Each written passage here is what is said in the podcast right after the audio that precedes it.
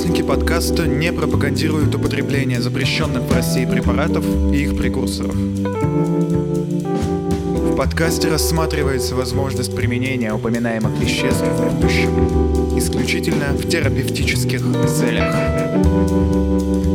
Но подкаст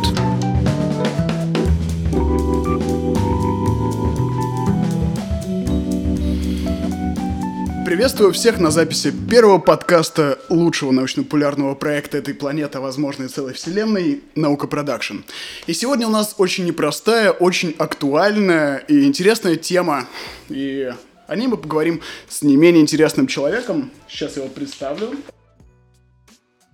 Э, человек, который учился в военно-медицинской академии, который закончил первый мед, который имеет статус PhD, то есть это такой э, аналог докторской степени по нейронаукам в университете Бергена в Норвегии, э, постдок в Центре исследования старения Швеции в Стокгольме, доцент кафедры клинических нейронаук Каролинского института и просто психиатр-психотерапевт, занимающийся исследованиями психоделиков и их медицинского применения – Александр Лебедев. Александр, здравствуйте. Здравствуйте.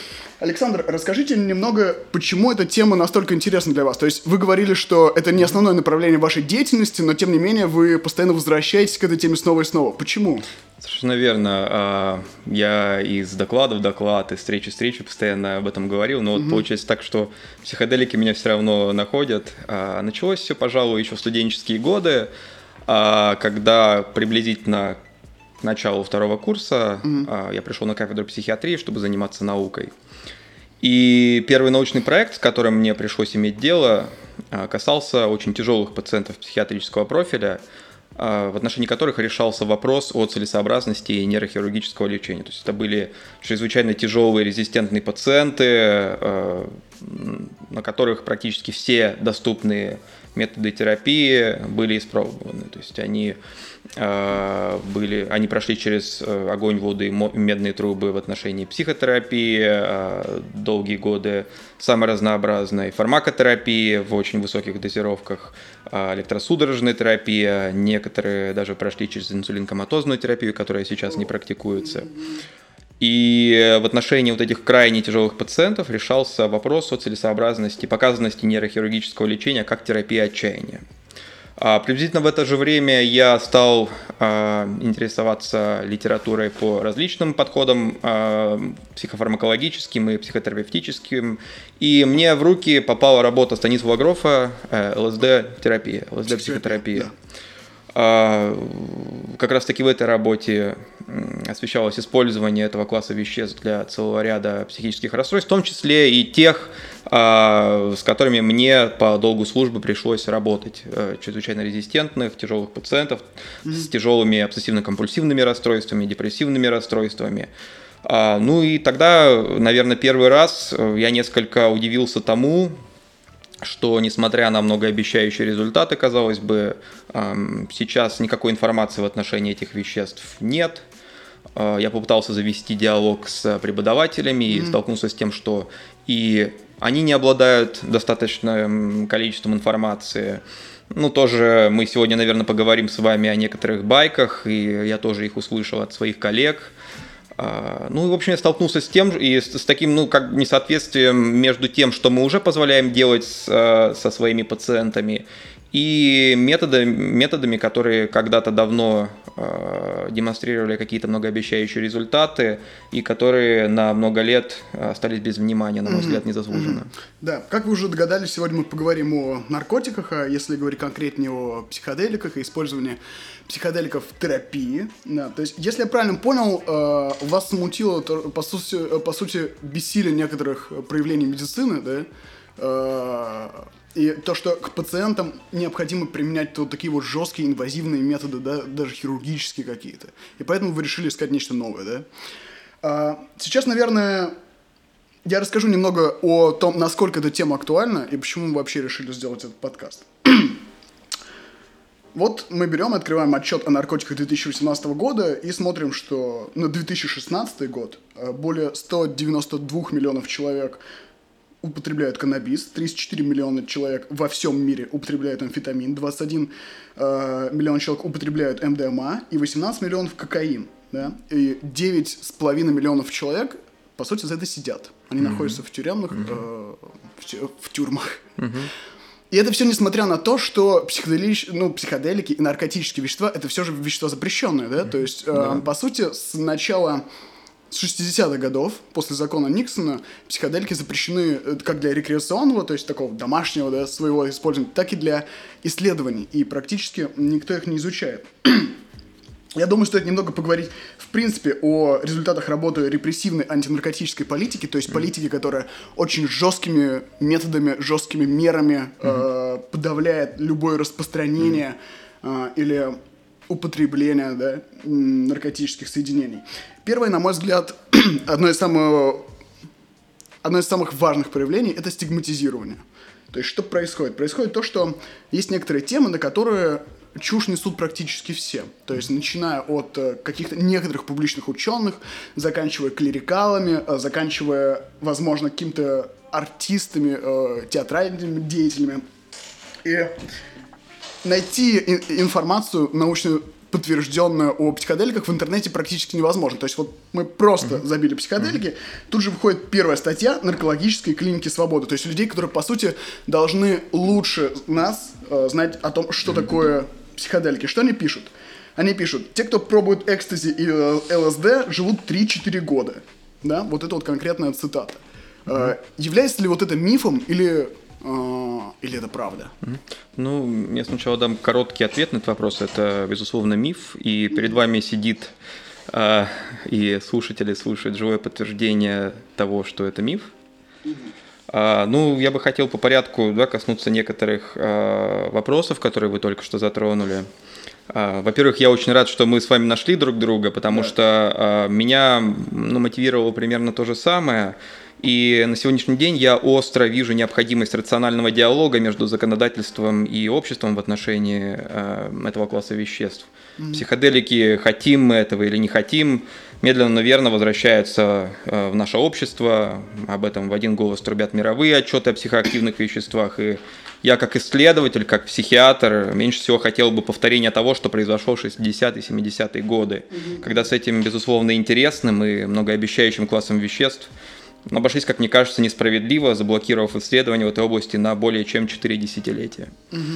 Вы сказали а, об одном очень важном моменте, что а, действительно на сегодняшний день существует огромное количество, я вначале говорил о дефиците информации, но вы сказали о дезинформации, да, о явно каких-то ложных вещах. И сегодня, в частности, я бы хотел поговорить о том, почему, на ваш взгляд, вот происходят такие вещи, почему вдруг, да, с масс-медиа, с каких-то официальных каналов, с официальных источников мы слышим да, вот такие вещи, да, что человек после приема психоделика живет максимум 4 года, что они повреждают гены и так далее и тому подобное. Вот, как на ваш взгляд, почему вы, как, как вы считаете, почему это происходит? Есть некоторые стигматизированные темы угу. в обществе, тема табу, угу. да. И, а, было принято в какой-то момент, видимо, решение вот именно стигматизировать тему угу. психоделиков. Угу. Потом уже пошло-поехало, снежным комом это вошло в некоторое общественное сознание как что-то такое темное, что-то, что угу. точно не стоит делать, угу. да, при этом угу. а, без пруфов. Вот, и там уже такое, знаете, просто кумулятивным путем намеш... на... намешивало все большее количество мифов, и вот так все и происходило. Ну, Я согласен, и мы много, многократно в этом убеждались, что когда имеется какой-то дефицит информации, в ход вступают а, да, какие-то страхи, mm-hmm. какие-то непонятности, они как такой снежный ком а, увеличиваются в размерах, и, на мой взгляд, в каком-то смысле то же самое происходит и с психоделиками. А, у нас есть такой печальный опыт 60-х, 70-х, когда общество в каком-то смысле было не готово к этим препаратам. И, наверное, какие-то стандарты того, как нужно проводить научные исследования, тоже не были в каком-то смысле доведены до ума. И я вижу нашу с вами задачу э, во многом э, в интенсификации работы в э, том направлении, чтобы тех катастроф в 60-х, 70-х годах не повторилось. То есть я к чему это говорю? А, я не считаю, что люди, которые принимают а, решения о легализации или, или запрещении тех или иных веществ, что там все сплошь и рядом да, а, сидят злые люди, которые, которым плевать на, а, на молодых ребят, на подрастающее поколение. А, и с некоторыми из них мне приходилось взаимодействовать, когда ну, вот я начал работать в Швеции. И многие из них готовы к диалогу, им это интересно. И но, к сожалению, очень часто бывает так, что, что с одной стороны, что с другой интенсифицируется конфронтация. Да, ну вот представьте, я бы к вам сейчас сюда пришел в пиджаке, э, в галстуке, э, и, не знаю, сказал бы, что вот заявил бы вам, э, знаете, психоделики это яд, смерть, они убивают людей после первого приема, вы бы мне поверили? Ну, наверное, нет. Да. Ну и точно так же, как если бы я или ну, какой-то мой товарищ, например, пришел бы в льняной рубашке с оберегами э, на шее в кабинет э, правительства и сказал бы, что все должны э, попробовать психоделики и э, необходимо всем освободить и расширить сознание. Вот, то есть это разные крайности, которые, которые интенсифицируют вот эту конфронтацию, вот эту поляризацию, существующую в этой теме. И я хотел бы с самого начала очень четко дать э, знать, что у психоделиков, безусловно, возможно очень психоделики могут сыграть очень важную роль в, а, в психиатрии, в психотерапии. Э, они могут быть полезны целому ряду пациентов, и стоит сказать, что до 30% пациентов с психиатри- психиатрического профиля резистентны. Но нам То нужно это делать... Не, не поддаются лечению? В этом Или, и, да, либо не поддаются лечению, либо имеют частичный ответ. Э, в некоторых сферах ситуация даже хуже, допустим, в некоторых аддикциях зависимости. То есть 9 из 10 пациентов с героиновой зависимостью после лечения возвращаются к наркотику в течение, в течение года.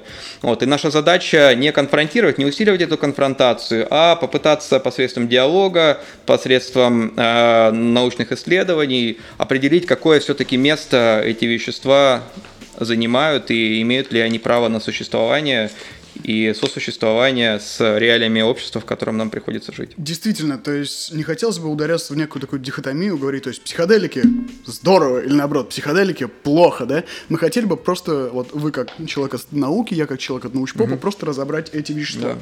И э, просто потому что, правда, она должна быть, и люди должны о ней знать, ее не к чему скрывать. А, вот немного об отношении людей к наркотикам. А, значит, Левада 2015 ну, говорит о том, что большая часть россиян считает, что наркоманов следует изолировать от общества, mm-hmm. чуть-чуть меньше считает, что их следует лечить. Также другой вопрос. Большая часть россиян поддержив... э, положительно отнеслась к идее ввести обязательное тестирование на наркотики в школах mm-hmm. и при приеме на работу, mm-hmm. а также к уголовной ответственности за, за употребление.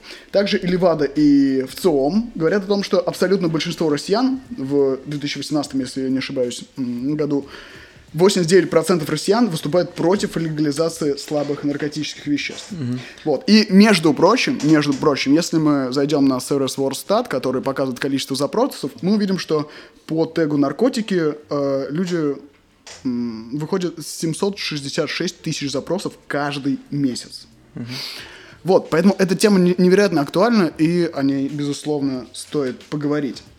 Вот. И тем не менее, если говорить о репрессивной наркополитике, мы же видим, что, по сути, это а, этот метод борьбы с развитием наркотиков, с их распространением, он просто оказался неудачен, он некомпетентен. Он приводит, как мы говорили, к стигматизации, и люди э, начинают только больше употреблять. Да, если посмотреть отчеты за 94 год, люди больше, большее количество людей вовлечено в наркотрафик и в употребление этих веществ. Скажите, вот был некоторый расцвет психоделиков, да, наверное, где-то 40-60-е годы, да? Угу. И после этого они стали запрещены, по сути, для всех. Угу. Что потеряли ученые, а, если рассматривать психоделики как инструмент а, изучения человека? Ну, мы потеряли, во-первых, 40 лет возможных прорывов в области психотерапии, сейчас мы активно пытаемся наверстать упущенное. А, мы потеряли а, огромный материал, огромные средства для базовых клинических исследований, то есть да, исторически исследования психоделиков включали в себя два фундаментальных направления. Это ну, такая психотомиметическая модель, то есть использование психоделиков для моделирования некоторых психопатологических феноменов, то есть различных психотических состояний в контексте, том, в частности, допустим, расстройств шизофренического спектра. И а, другая, так сказать, сторона медали – это их медицинское использование. Вот, так вот, заблокировав исследование на 40 лет, мы потеряли огромное количество материала и средств, а, которые могли привести к очень интересным открытиям и новым знаниям. И сейчас мы стараемся наверстать упущенное. Угу. Для меня, я просто это всегда сравнивал, как если бы пришли к генетикам и сказали, ребята, мы запрещаем вам использование CRISPR. Mm-hmm. То есть теперь у вас нет жутко удобных дешевых генетических ножниц, с помощью mm-hmm. которых вы можете вырезать участки типа генома. Вот. Мне кажется, это валидное сравнение, как ну, вы считаете? Да, ну не случайно один из а, уважаемых мной психиатров и а, один из наиболее опытных психоделических терапевтов, Станислав Гров, сравнил однажды а, психоделики с микроскопом для биологии и телескопом да. для астрономии. Да. Я совершенно согласен с этим. Это, безусловно, а, в надежных руках а, психоделики способны стать очень важным инструментом для психиатрии, психологии и нейронаук. При том, что мозг это же ну, считается самой сложной вообще штукой во Вселенной. И то есть психоделика, которая настолько позволяет глубоко погрузиться в психику. То есть это, по сути, инструмент и для психотерапевтов, и для психофизиологов, и психологов, и, да и даже биологов, я думаю. То есть у всех один инструмент. Это довольно прискорбно, на мой взгляд. Um, я думаю, стоит тогда уже наконец-то ввести, рассказать подробнее о понятии психоделик, угу. попутно пройдясь по основным наркотическим соединениям. Да, кстати, кстати, кстати говоря, а, чуть не забыл небольшой дисклеймер, мы ни в коем случае не призываем употреблять а, запрещенные в России вещества, да, список запрещенных веществ и их прекурсоров. Ребята, это репрессивная антинаркотическая политика, не делайте глупостей, вас посадят. Итак, ну, ближе ну, к делу. И со своей стороны тоже хочу добавить, что меня, конечно же, в первую очередь интересует медицинское применение этих веществ. А, это то, что изначально двигало мною, когда я начал эти исследования. А, и тоже я хотел бы очень четко а, об этом сказать с самого да. начала. Угу, да. угу. Какие существуют основные классы наркотических веществ, и какие из них являются психоделическими? Давайте немного об этом поговорим. Давайте. А, ну, во-первых, а, существует несколько различных подходов а, к тому, как можно классифицировать психоактивные вещества. Их можно классифицировать в зависимости от механизмов действия молекулярного, системного. Ну, такой один из наиболее таких действенных и близких к жизни подходов – это классификация психоактивных веществ в зависимости от их психотропных эффектов. Угу. Ну, если мы, скажем, представим а, очень грубо и очень условно организацию психической жизни по двум осям, да, а, то есть а, стимуляция психических процессов или угнетение психических процессов.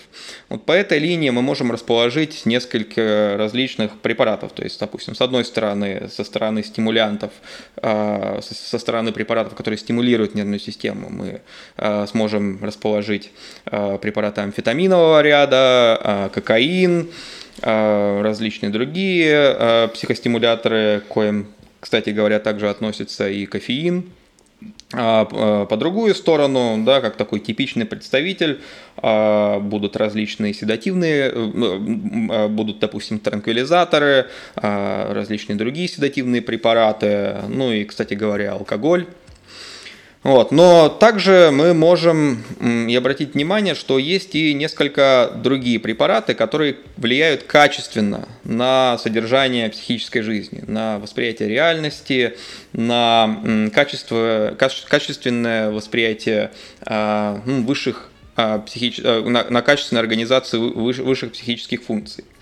Mm-hmm. Ну, мы хорошо знаем о препаратах, которые используются, в частности, для купирования острых симптомов э, э, различных психозов, психотических состояний, например, при шизофрении. Ну, я говорю о, о нейролептиках и о различных антипсихотиков, в частности, атипичных антипсихотиков.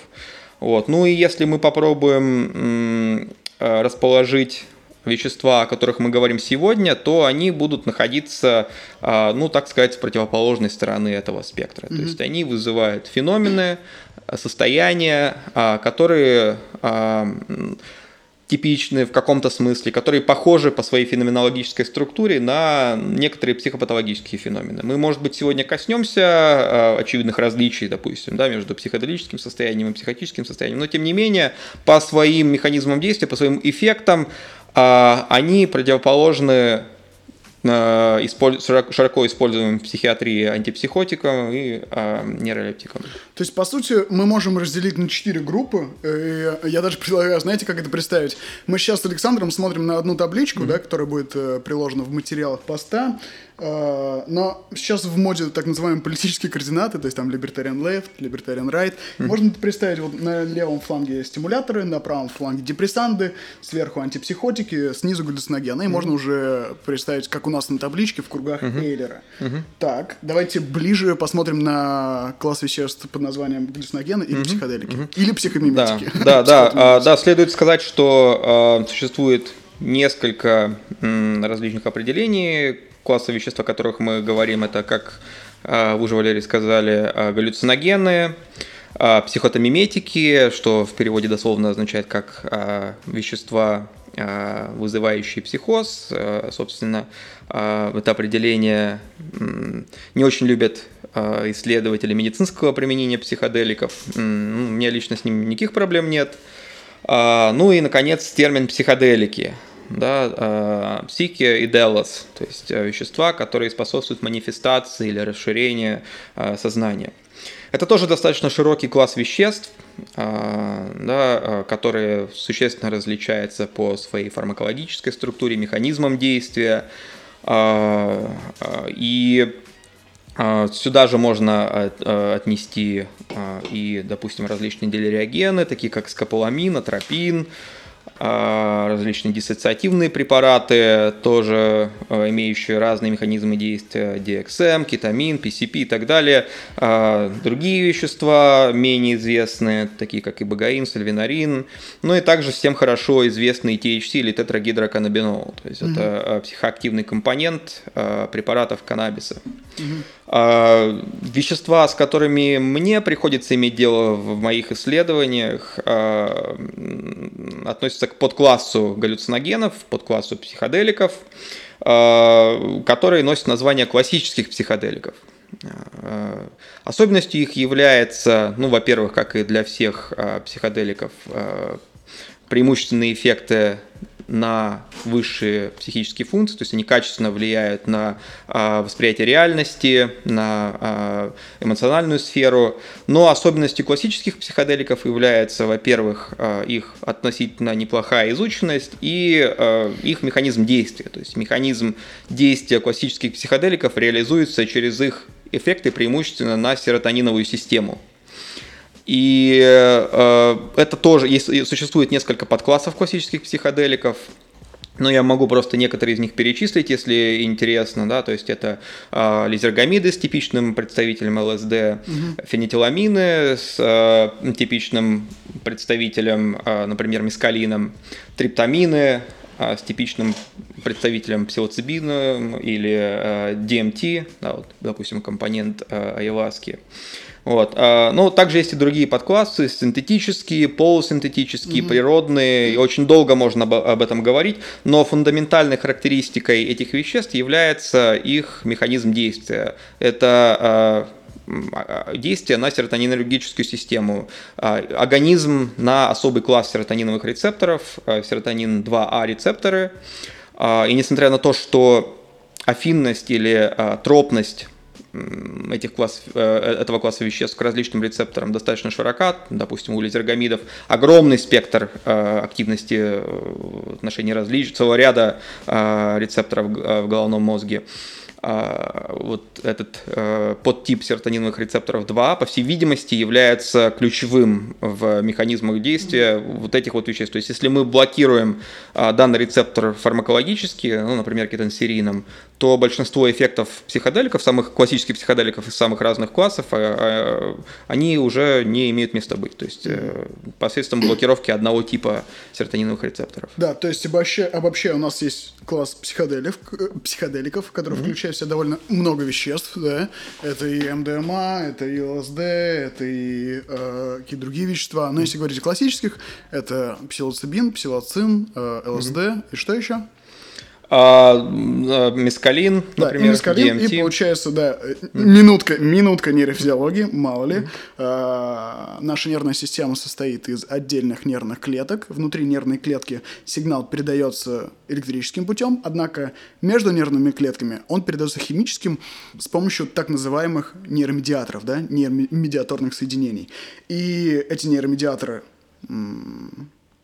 по, по принципу ключ-замок подходит к рецептору, и основным рецептором психоделиков является рецептор, то есть белок, да, 2А. Хорошо. Так, с этим разобрались. Более-менее понимаем, что такое психоделики. Я, я думаю, стоит потихонечку переходить к теме мифов, потому что, так как это особенно стигматизированная тема, э, мы нагуглили очень много всего интересного. Вот, в частности, тот миф о том, что э, психоделики Uh, те, кто пробует экстази ЛСД, живут 3-4 года. Непонятно, откуда это было взято. Между прочим, это РИА. Это РИА, то есть это крупное издание, и человек, который писал это, ну, не особо понятно.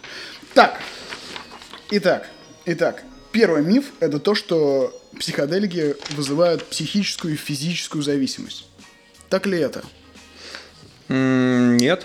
А, и да, я ужасно не люблю такие а, ответы, но а, я начну, пожалуй, с этого.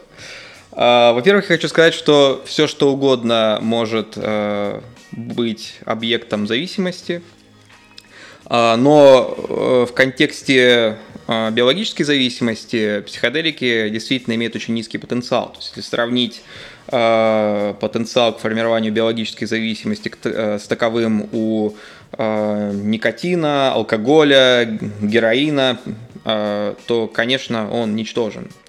А, э, вот. Теперь стоит, наверное, коснуться зависимости психологической.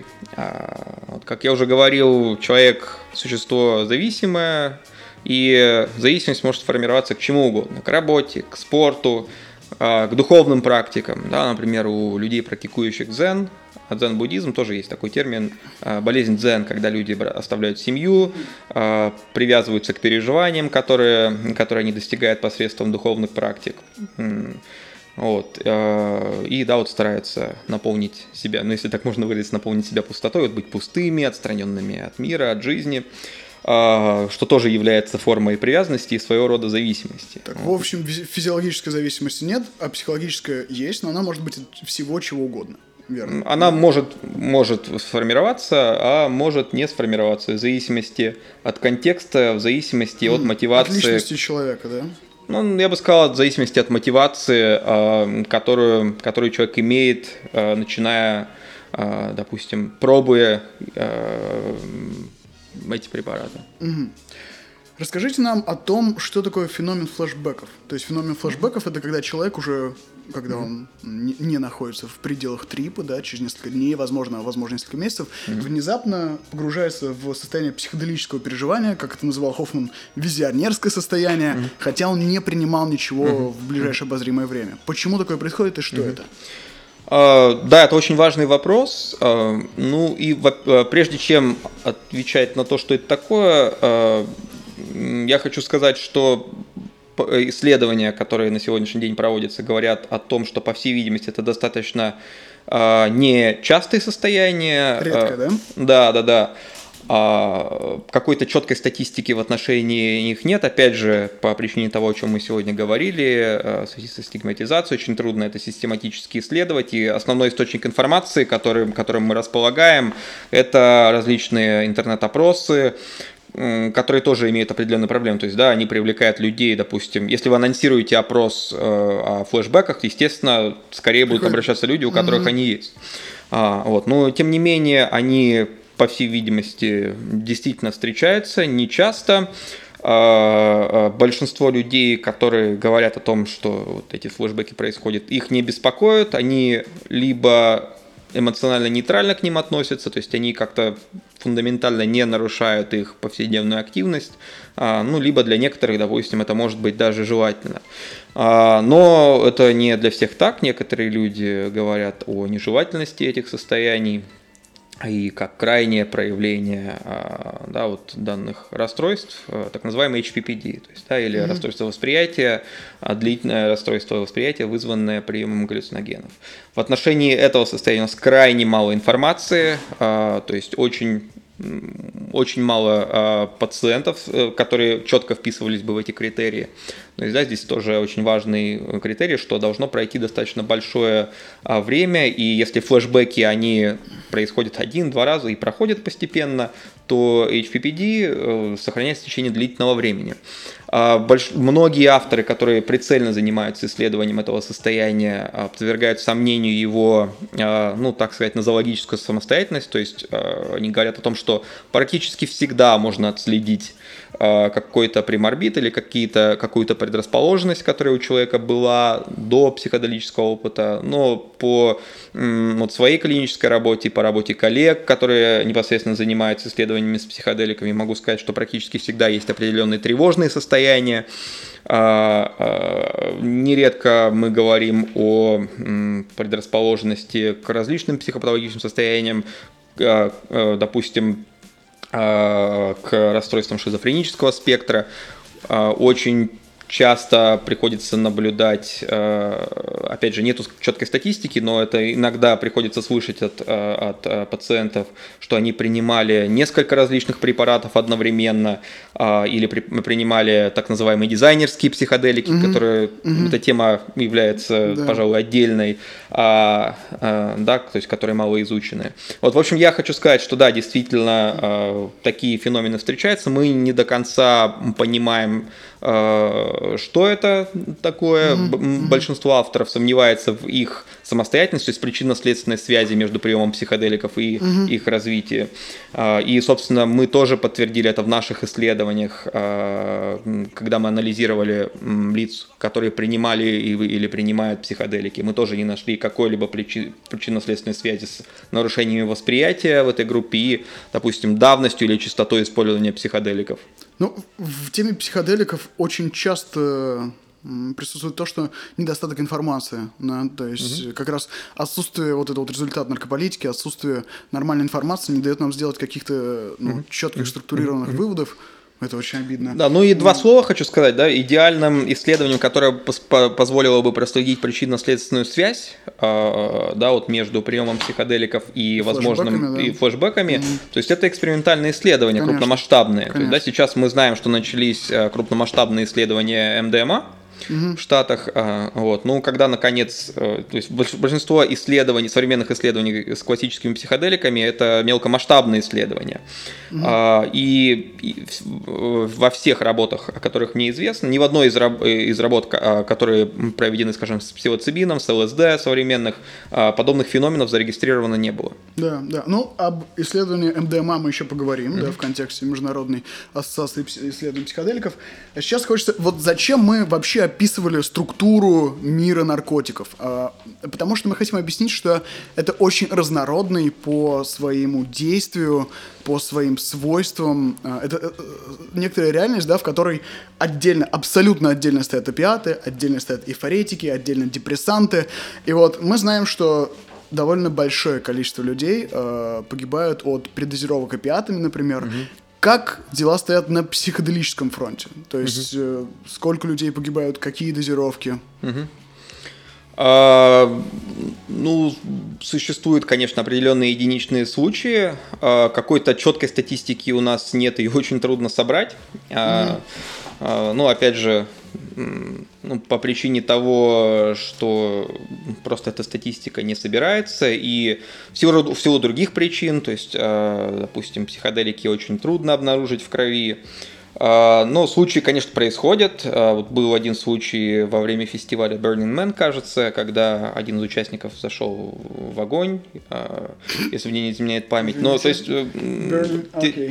теоретически это возможно, а, но, то есть это не представляет такую огромную э, такую огромную опасность, как, допустим, легальные наркотики. Я, как вы уже, наверное, догадались, я не очень люблю термин наркотик, угу. потому что исторически э, этот термин использовался для описания очень конкретного класса веществ, и потом э, он стал использоваться для описания всего нелегального, всего, как э, кажется общественности, плохого mm-hmm. и так далее. То есть я предпочитаю использовать термин психоактивные вещества. Так вот, э, легальные психоактивные вещества, такие как табак и алкоголь, э, на мой взгляд, являются самыми опасными угу. психоактивными веществами. И мы знаем, что больше половины смертей больше половины насильственных преступлений происходит под действием алкоголя. Подобная статистика имеется по суицидам. Вот, поэтому, а, конечно, все, что человек делает, все, что он употребляет, имеет определенные риски. И психоделики не являются в этом смысле исключением. Угу. Это важно держать в голове, и это касается в не меньшей степени препаратов, которые используются в терапии психических расстройств. А, вот, немногим известно, что первые селективные ингибиторы обратного захвата серотонина, а, то есть вот современные антидепрессанты называли препаратами-убийцами. И сегодня мы знаем, что а, приблизительно первые две недели приема селективных ингибиторов обратного захвата серотонина связаны с повышенной суицидальностью. Мы принимаем этот факт, мы э, предпринимаем определенные шаги, чтобы эти риски понизить. Э, да, когда мы назначаем препараты э, данного класса, мы назначаем их под прикрытием других препаратов, которые какое-то время подавляют тревогу, пока э, антидепрессанты начнут свои действия.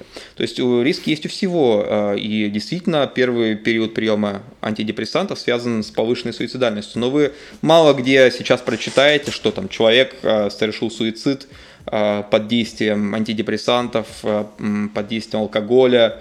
Но это потому, уже стало какой-то... Не потому, что этого нет, потому что уже стало определенной нормой, да? То есть да, это... да, но представьте, что сейчас, допустим, произойдет какой-то случай, то есть если, если произойдет какой-то случай, когда человек совершил суицид под действием или после приема психоделического препарата, об этом, конечно, раструбят угу. э, медиа.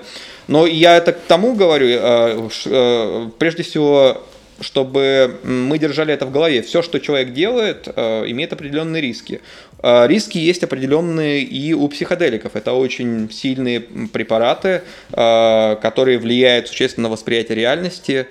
Но эти риски реальные, но они не катастрофические. Если mm-hmm. эти вещества используются в терапевтическом контексте, если с ними работают э, специально обученные специалисты, то эти риски минимальны. Mm-hmm. Я тут подумал, что, наверное, вина, если так можно выразиться, о том, что мы очень мало, о том, что, в принципе, население очень мало знает правды о психоделиках, и о том, что э, некоторые научное знание абсолютно э, никак не, не просвещается в массы, оно туда не несется. Наверное, все-таки некоторая вина лежит на СМИ, потому что вот вы только что сказали, я вспомнил, это же такая когнитивная ошибка, когда, например, все кричат о терроризме, да, угу и все начинают все усилия бросать на борьбу с этой проблемой, тогда как, я не знаю, от сердечно-сосудистых заболеваний, от инсульта умирает, ну, гораздо больше людей, просто в разы. И точно так же, наверное, с психоделиками. То есть, когда люди умирают действительно от передозировки алкоголем, там, от белой горячки, да, от СИОЗС, никто не обращает внимания. Как только психоделики, все, да, это идет во все СМИ.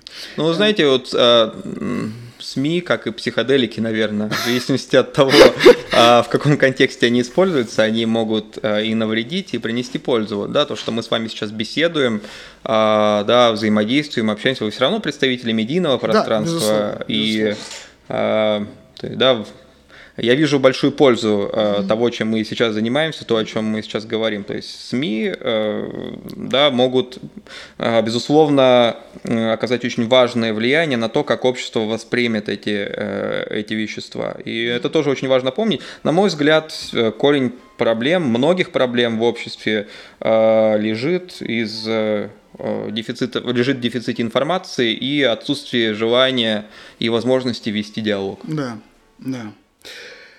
Хотелось бы сначала поговорить о психоделической терапии, но мы все крутимся вокруг этой темы, вокруг темы ЛСД. Mm-hmm. Я думаю, стоит немного рассказать об этом веществе. Можно, знаете, в каком формате? Можно по одному факту, да, один от вас, один от меня.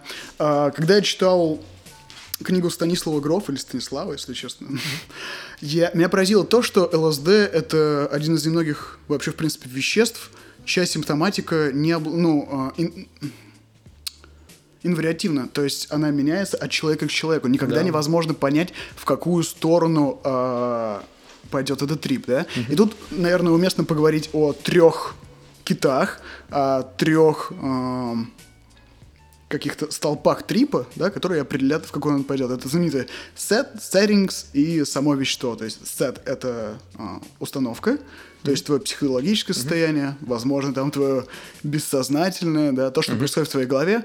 Settings — это настройка, то есть то, что происходит вокруг, да, то есть огромная разница, если человек принимает это э, в кругу эмпатичных друзей, Uh-huh. Или где-то в клубе, не дай боже, да, или там где-то в лесу, где а, вероятность стрессовой концовки, стрессорной какой-то um, увеличивается в разы. Вот, и само действие наркотика, оно же у всех разное, да, то есть у да. МДМА это какой-то эмпатогенез, когда человек испытывает эмпатию, энтактогенез, когда он испытывает какое-то вот единство со всем миром, а uh-huh. у ЛСД его нету. То есть, насколько я помню, Гроф даже описывал случаи, когда э, людям с обсессивно-компульсивным расстройством давали миллионные дозы ЛСД, угу. И все равно они, э, они не чувствовали никакого эффекта, потому что они держали себя в руках. Угу. Некоторые испытывали фантомные боли. То есть вот, угу. нет никакой инвариативности. Ну, э, я бы ну, немножко поправил. Э, угу. Ну, допустим, у в принципе, разных классических психоделиков больше сходств, чем различий, несмотря на да, какие-то различия в их э, спектре фармакологической активности. И э, да, такие феномены, как растворение я, да, когда граница между индивидуальным я и окружающим миром стирается, то есть, да, такой психоаналитический термин, как вот это а, океаническое, чувство океанического единства, да, допустим, представители э, западной школы говорят о мистическом опыте. Да. Они, эти феномены могут встречаться а, в контексте, как, как эффекты различных психоделиков, в том числе ЛСД. А, но, как э, вы верно сказали, действительно, эффекты психоделиков, они очень контекст-зависимы. Mm-hmm. Да, мы не видим чудесных исцелений среди людей, которые посещают рейвы, да, дискотеки и так далее. То есть э, вот э, терапевтический контекст очень важен для того, чтобы мы могли наблюдать терапевтические эффекты психоделиков. А, ну и упомянутый вами э, Стэн Гроф, он, собственно, и сравнил как-то эти психоделики с катализаторами, да, катализаторами психических процессов. Mm-hmm. И мы очень часто можем видеть, что во время психоделического опыта, психоделических сессий на поверхность выходят э, какие-то феномены, какие-то переживания, которые длительное время подавлялись э, человеком. Есть разные модели, которые э, интерпретируют то, что происходит во время психоделического опыта, но так или иначе совершенно верно. То есть индивидуальное содержание бессознательного э, имеет такое решающее и очень важное значение для содержания э, психоделического опыта собственно, то, в каком состоянии, в какой обстановке человек переживает этот опыт, и, что не менее важно, а, как он этот опыт интегрирует после психоделической mm-hmm. сессии. То есть это да? тоже большая работа, и эффекты психоделиков, по крайней мере, в контексте медицинского применения, а, не должны а, восприниматься как вот, да, такая вот исключительно, как исключительно фармакологическое вмешательство. Это психотерапия плюс психоделик. Да. Всегда. То есть ЛСД не может быть лекарством. ЛСД это некий инструмент. Ну, это катализатор. Который, да, да, действительно в умелых руках может какие-то винтики туда приставить. Да, да? То есть да. это не СЛЗС в этом плане и не какая-то вот фармакотерапия. Mm. Um, расскажите немного, для чего вообще используется ЛСД именно в психоделической терапии для исследования uh, и лечения каких заболеваний и какие вообще эксперименты mm. проводятся в наше время? Mm-hmm. Ну, я могу сказать uh, о том, как это использовать, потому что действительно сейчас есть uh, один центр, насколько мне известно, который э, это использует легально, это в Швейцарии. Вот есть мой такой очень хороший коллега, который однажды приезжал к нам в Стокгольм, а, Питер Гессер. Он тоже работает с ЛСД, в частности. Но дело в том, что из всех классических психоделиков с ЛСД сейчас работать, наверное, сложнее всего по причине его такой очень выраженной стигматизации.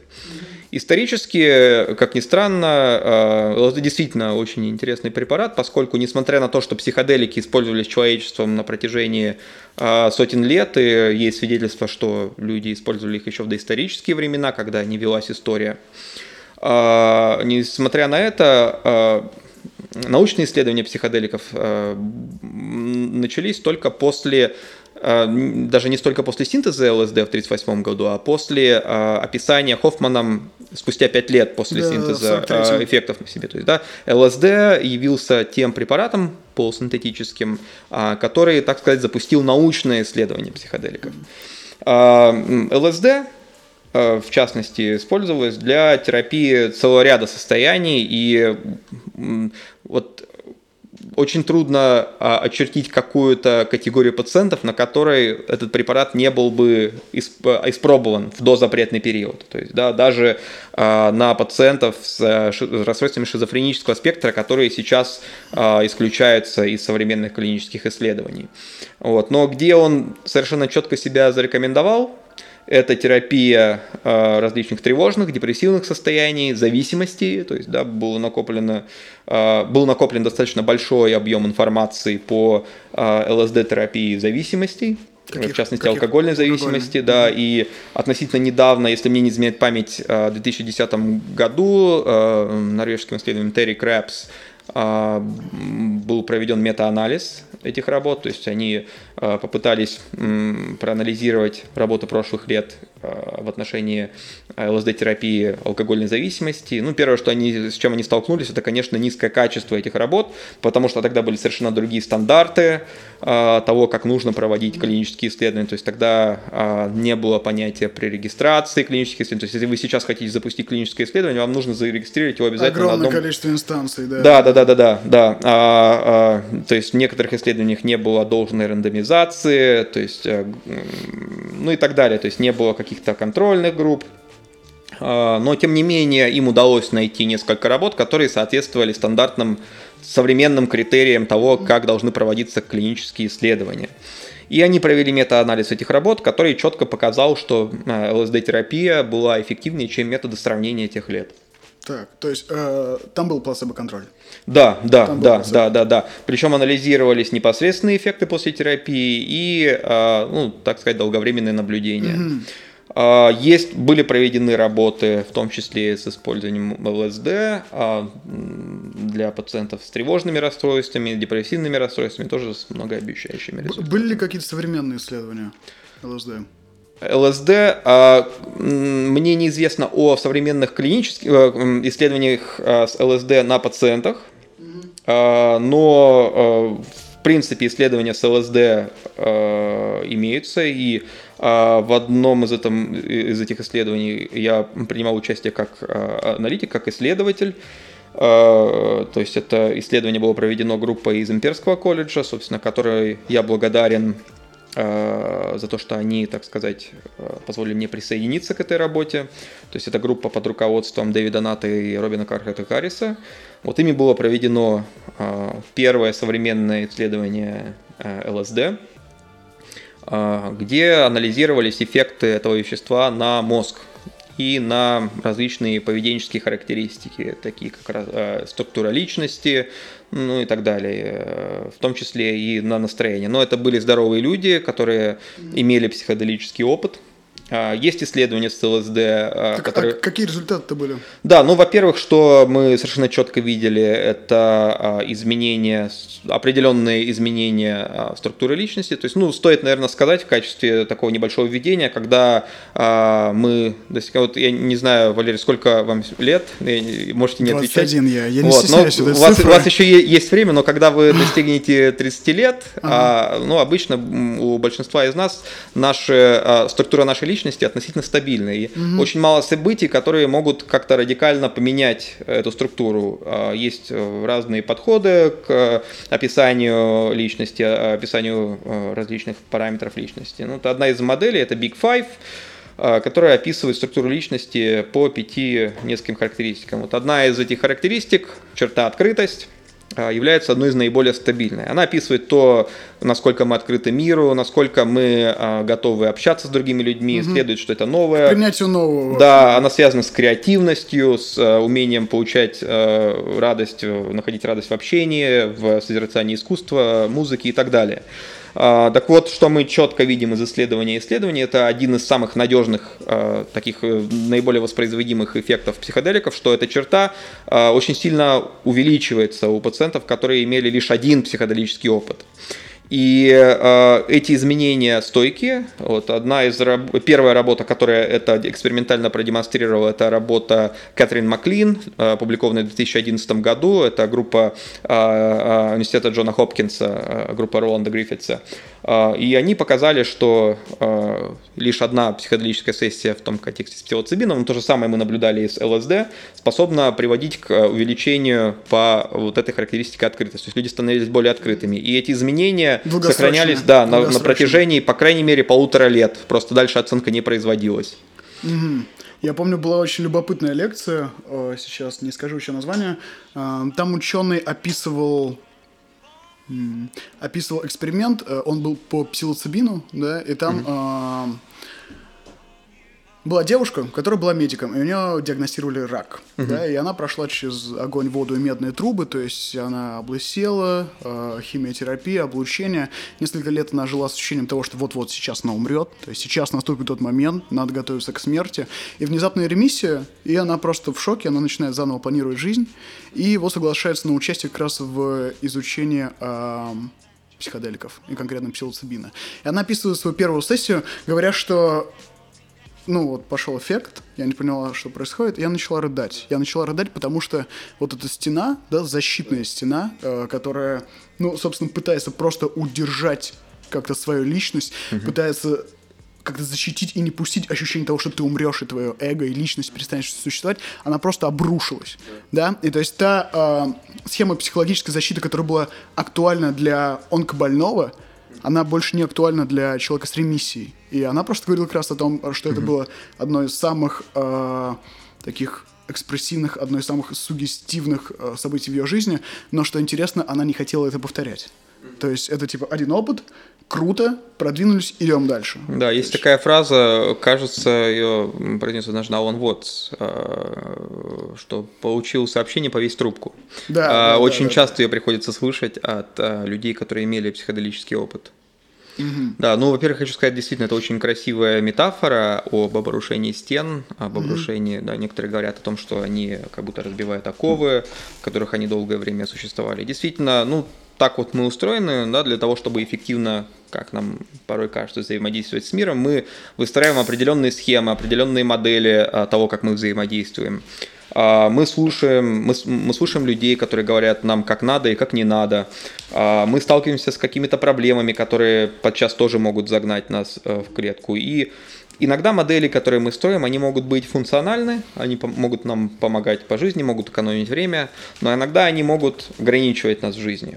Ну и действительно, если вернуться вот именно к этой метафоре, которую э, произнес, произнесла а, а, вот это моя коллега, действительно бывает так, что после э, да, осознания, после, после э, постановки диагноза люди просто начинают вариться да, вот в этом круговороте э, различных терапий, взаимодействия с родственниками. Тоже это очень отдельная тема, mm-hmm. и есть отдельное направление психотерапии экзистенциальной, да, которая, которая описывает такие случаи. Для некоторых людей а, даже, как ни странно, да, вот какой-то тяжелый диагноз является таким меняющим жизнь и угу. как каким-то событием, которое, э, которое привносит некое вдохновение к жизни, как ни странно, да, то есть перед лицом смерти они начинают чувствовать, что, э, что жизнь имеет смысл. Угу.